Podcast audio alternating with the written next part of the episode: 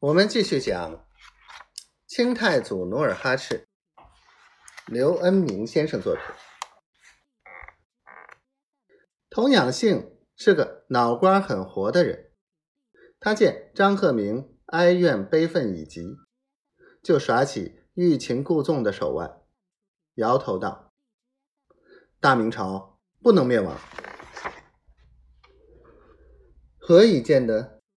张鹤鸣。瞪着醉眼，盯着童养性，反问道：“大明朝有您这样的忠臣，主事军务，还能有错？”童养性脸儿绷得紧紧的说：“张鹤鸣叹道：“我只是个有名无实的角色。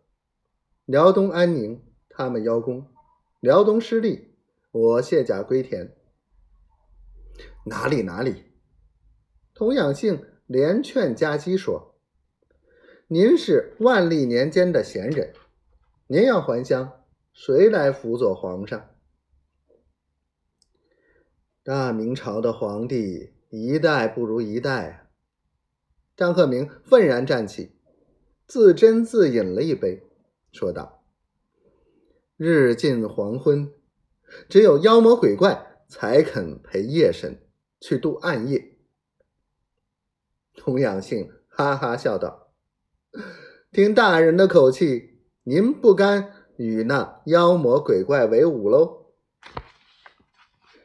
张鹤鸣扑哧笑道：“你这童老弟，真不愧是牛贩子。”三人说说笑笑，日至黄昏，努尔哈赤从张鹤鸣那里。听来不少朝廷内幕，他神情轻松地跟张鹤鸣开玩笑：“张大人，您如今是兵部尚书，握有兵权，您对我准备是生擒还是处死？”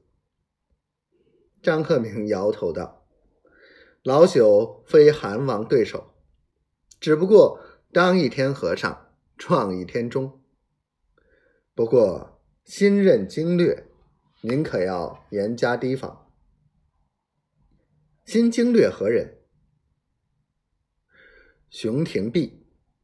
张和明随之介绍道：“此人进士出身，身长七尺，有胆之兵，善左右射，然性刚自负，好骂人，在朝内人缘甚差。”那新任巡抚呢？童养性插话问道：“新任巡抚名叫王化贞，这个人任性狂妄，素不习兵，好放炮，说狂话。此人对你们无大威胁。老韩王此次约会的话语不多，他只想通过童养性与张鹤鸣的闲谈。”探探兵部尚书的口风。到了秉烛时分，老韩王见张鹤鸣醉眼模糊，就离席告辞。